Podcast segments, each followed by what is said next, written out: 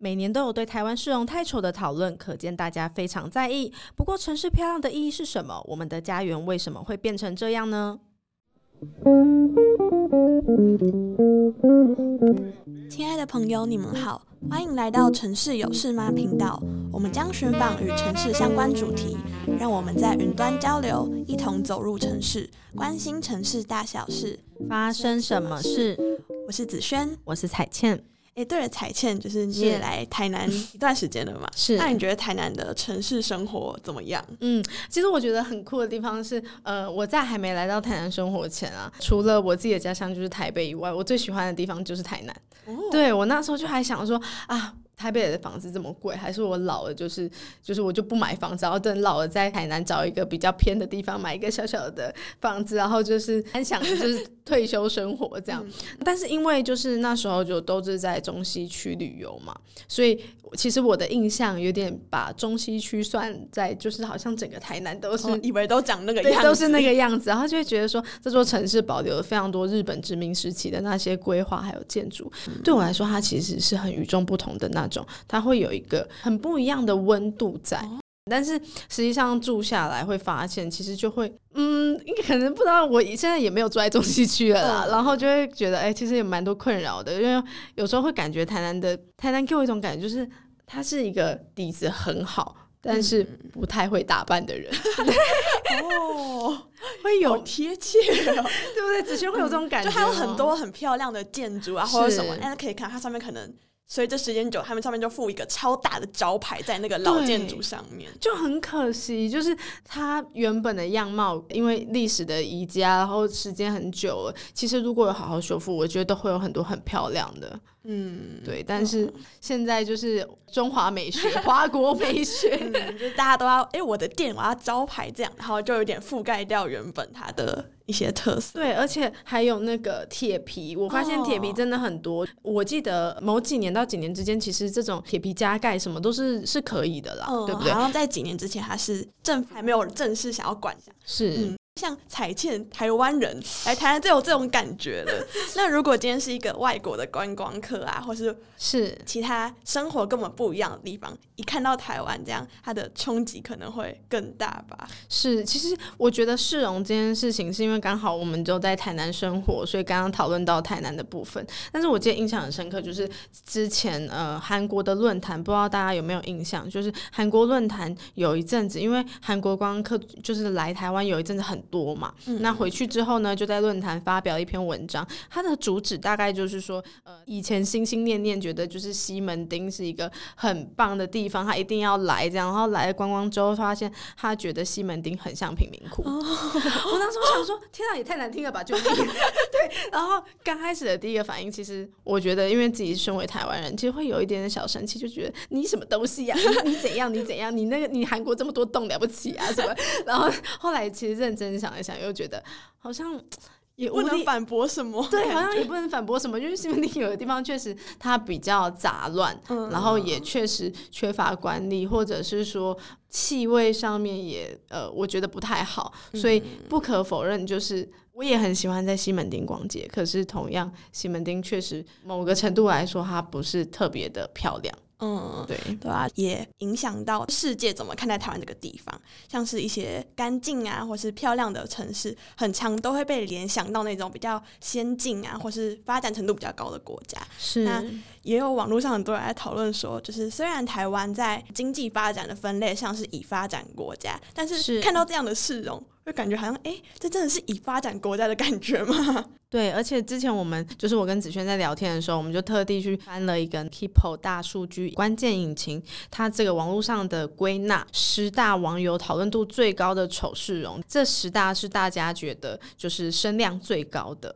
那像里面就除了刚刚我们有提到的一些招牌啊、铁皮屋之外，还有一些垃圾停车等等的，嗯，问题。对，而且还包含像刚刚我们说那个路边停车啊，还有防火巷，嗯、我觉得防火巷停车也超多的，哦、多嗯，然后还有那个选举旗帜的看板，嗯，最近选举看看到 看到到处都有那边插旗啊，对，选举快到，而且因为我觉得这种看板的问题比较大，是因为大家都希望去博人眼球。嗯，对。可是博人眼球这件事情，有时候他会把美感抛在后面。嗯，就大家都只顾到自己的，我要被人家看到，但整体的一致性那种就不会去考量。对，然后呃，像是还有那种建筑的外墙老旧失修，我觉得这件事很危险。哦、对对，如果它的瓷砖掉下来，其实我觉得这已经不只是市容会有影响，我觉得那种安全系数也有关系。嗯对，然后另外就是大家也会觉得说阳台外推这个事情，嗯嗯，可是这可能就有点、哦、有点麻烦哦。对啊，因为像台湾其实很多那种老公寓阳台，嗯、很多可能加设一些铁栏杆啊什么的，是就是会依大家的需求去做一些相关的改造，但这其实在外面的人看起来就会变得很不平均嘛，整体看起来就会不太一样，而且也会。呃，觉得很突兀啦，因为每个人用的材质不一样，对，嗯嗯，然后还有像有些比较工程面，走几步就有一个电箱啊、电线杆之类的，觉得都还蛮贴切的。就是大家认为的这十点，真的我们认真来说，生活里面就常常可以看到。嗯、那可能我们平常没有去注意，可是认真回想，确实，我觉得这十点是很大造成台湾市容不佳的原因啦。嗯，因为其实这几点也可以大概归纳成几个面向，像是电线杆啊，然后电线网络、电箱等等，它其实就会偏工程那边的部门在处理。然后像是建筑外墙、阳台外推等等，就是会变成是民众他自己的习惯，而且还有包含像乱丢垃圾、烟蒂，还有防火巷违停啊。其实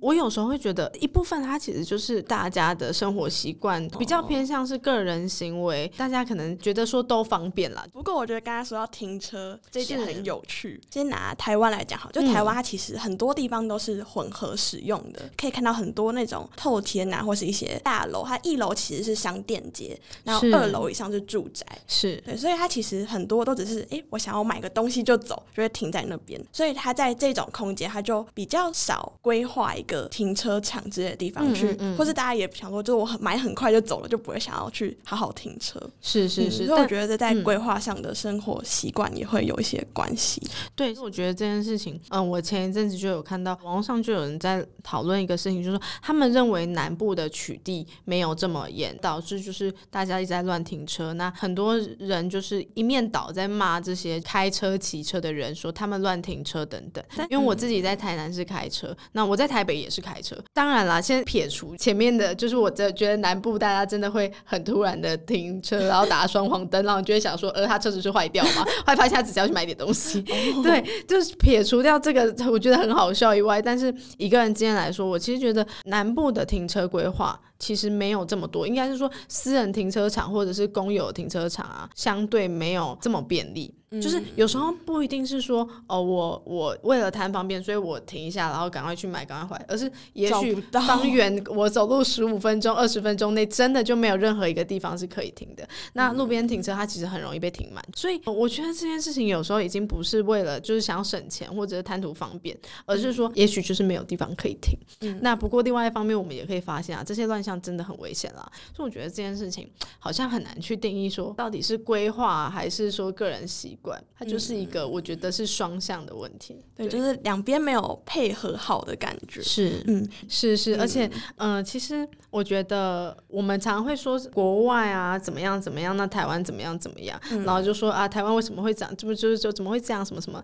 可是其实像日本或欧美其他国家，很多时候他们的住商是分开的，呃、对，对不对？那因为台湾地小，然后我们地狭人稠，所以很多时候是住商住商呃黏在一起，对对，混合混合的，对，那这样餐饮业的气味啊，或者是说垃圾啊，对居住的区域影响，其实台湾相对就会比较大，但是同时也可以觉得非常方便啦。对，就是其实都有好有坏，然后我们想要这样子的生活，可能它连带的就会造成这样子的影响。那我们来接着看刚刚上面的，还有几项，像是有提到说走没几步路就会遇到电箱啊、电线杆，是或是管线到处乱剪，像黑色蜘蛛网这种的景象。嗯嗯，那这些其实都比较偏向工程施工那面的问题。不过，其实另一方面啊，就是像电箱啊、电线杆这这些设施也是必须要存在的一个设施。嗯，但是好像这几年其实政府啊在这方面也是有做一些努力。呃，我不知道大家有没有看过那个路边就是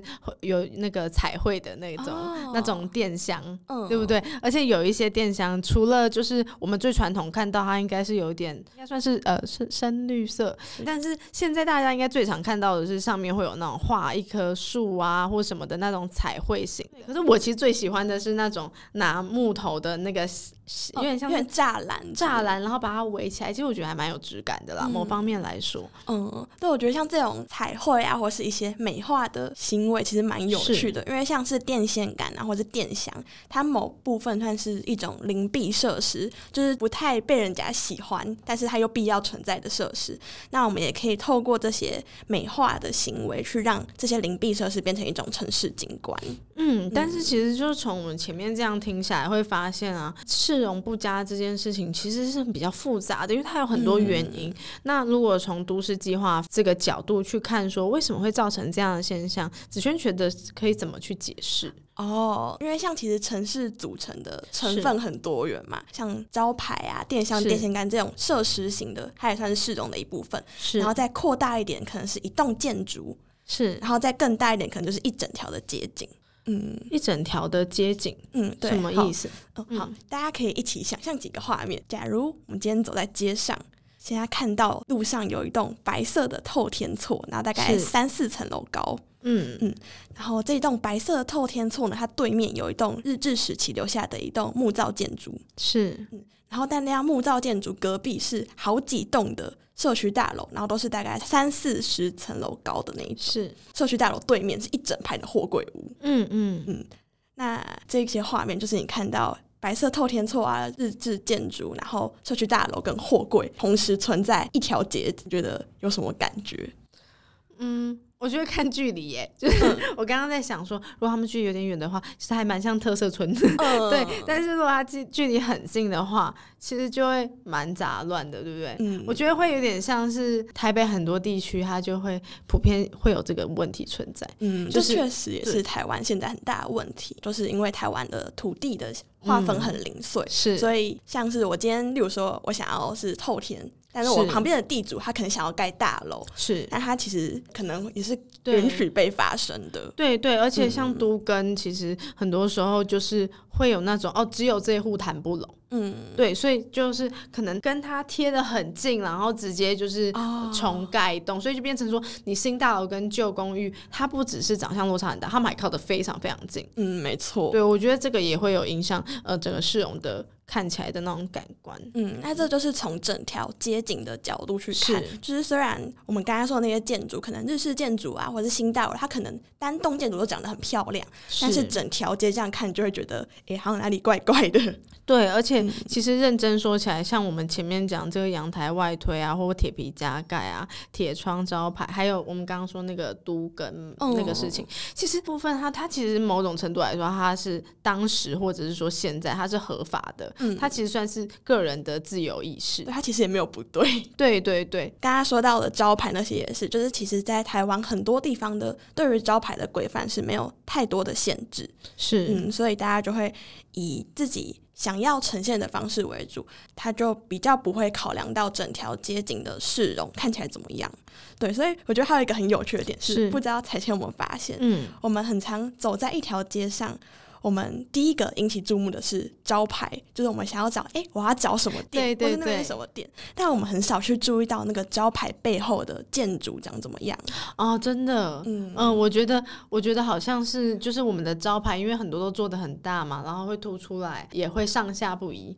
所以有时候我们去到一个地方，它是带有目的性的时候，我们会先去搜寻我们要的那个目的性。对对对，反而会忘记了建筑的样貌。另外一方面来说，是我们的建筑很多时候太过老旧，呃、外墙啦不一定是说要整个拆掉，而是就是外墙可能也没有拉皮，那砖块又这边掉一块，那边掉一块，然后为了防水，所以会有那种 铁皮。对，然后突然一块就是有油漆这样，为了要防水，所以我觉得不美观，让我刻意不去。去注意它，我觉得也许会有这个原因。哦、嗯，也是嗯，招牌跟建筑这一个部分呢，我觉得还有一个很可惜的是，像我们在空间规划，就是都市计划，很强是针对建筑的外观，是就是在都市设计部分比较多是针对建筑的外观。然后，但是其实这些外观就算我们有规范，那如果之后招牌盖上去，或是它之后又有一些像是铁皮啊那些的附属物上去，其实原本预计它想要呈现的样子就不见，就变成那些规范好像也没有什么作用。嗯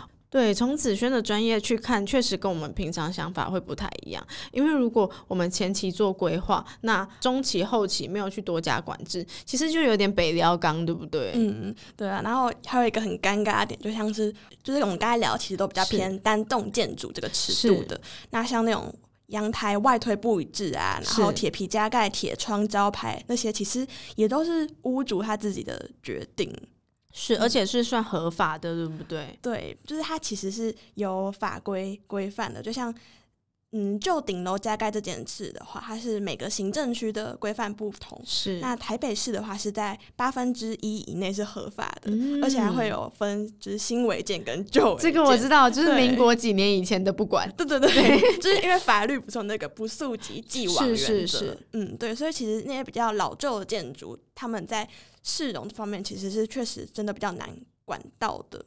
嗯，对，但是其实我觉得台湾的法规啊，不只针对招牌啦，就是很多部分的那些法规，呃，对于就是安全上面可能会有规范。嗯，对。可是对于市容景观，其实基本上我们的宽容度就会很大。我我感觉我们呃，就是我们很实在啦，就是大家生活方便啊、舒服啊，啊有这个需求啊，我们就这样，就是安全就可以，啊其他东西大家自在去用。但我觉得这样子可能当下或者是说我们实际上生活确实会带来一些便利，不过市容上面就可能因为没有想这么多，然后导致说长期没有规划下，会变成说现在大家去看。就会觉得，哎、欸，好像可以更漂亮哦，那种感觉。嗯、对，哦，我觉得这可能跟台湾另一个文化也有关系，是。就是台湾很常把房子当成是一种投资品。哦，对，嗯、对，或者是私有物，对，嗯，而且就是我觉得这个现象是，如果今天是在租房子上面的话，很多房东可能就会觉得说，哎，反正是租给别人，又不是我自己要租的，是，他就满足最基本的就是不要漏水啊就好，是是是，但是。他长怎样，反正不是我要住的，我不在意，是别人要租的这样，是是，而且其实也不太会有那种什么自治团体或者说什么，因为台湾的建筑的概念里面。比如说我家有一个透天厝，那我要不要拉皮？我要不要什么？那就是我家自己的事啊。我想要是怎么做再怎么做，嗯、哪怕我这一条街只有我没拉皮，那都是我自己的个人权益。确实某方面这样讲没有错，可是大家这样的思想习惯啊等等的，连带也会影响着说市容的调整速度会变得比较慢，嗯，对不对？对，嗯、而且像刚刚如果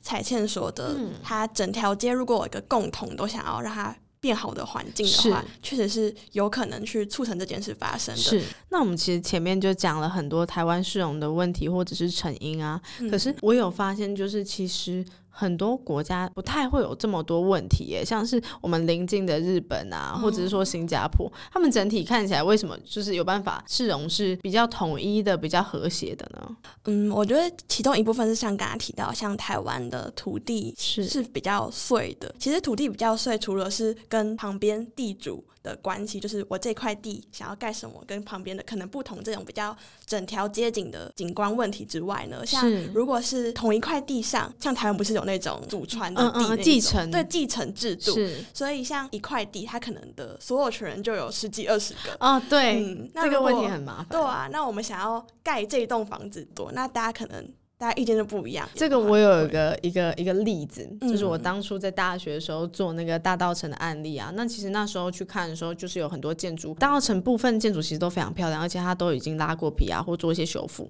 那会有看到，哎，你突然走进一条街，然后你就会突然看到，呃，怎么会有一个破败到就是整个看起来都快倒的建筑？然后那时候就刚好，嗯，我就有遇到李长这样，然后就是去跟他聊天，然后就说，哎，为什么就是现在大道城的房价这么贵？怎么会有人舍得就是把土地就放在那，然后上面的东西都看看起来就是一个地震，可能整个都倒掉这样。嗯，呃，然后那时候他就跟我说，因为这已经是好几代了，哦，然后动不了。对，然后那个继就是刚刚提到这个继承的问题，嗯，那他可能最后现在的持有人可能有十个十几个，没有办法想出一个统一的解决办法。嗯，那这栋房子就只能摆在那边，摆到烂，可能都没办法去解决，因为他的所有权太多。嗯，对，其实我觉得这样也会造成说，就像大稻城哈，它普遍这么漂亮。可是就是确实会有这些建筑存在，它没办法短时间去解决这个问题。对，嗯，对，这其实跟更根本台湾的土地制度也是会有关系的，就不是嗯纯粹是美感或是华国美学类似这一种的，是可以解释。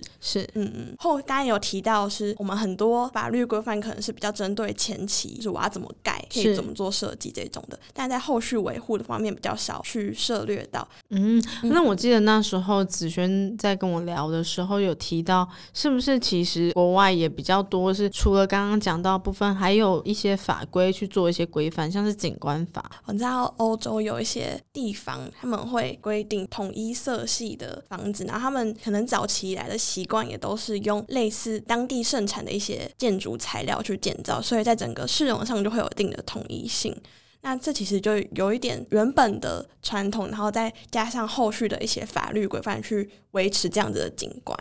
嗯，了解。我觉得这个跟子轩刚刚提到的，从都市设计的角度去看，如果你们前期做了规划，那中后期没有去管制的话，其实也这也是徒劳无功。嗯，所以下一集呢，我们也会邀请相关专业的学者来和我们分享这方面的内容。那我们今天的分享就到这里喽，亲爱的朋友，如果你们喜欢我们今天分享的内容，也对城市有关的话题感兴趣，欢迎订阅我们。你可以在 Podcast、YouTube、Instagram 搜寻“城市有事吗”，或在脸书你可以找到读媒工作室。若有任何对主题的想法或建议，欢迎留言给我们哦。你们的回应是支持我们做好节目的动力。城市有事吗？关心城市大小事。发生什么事？我们下回见，拜拜。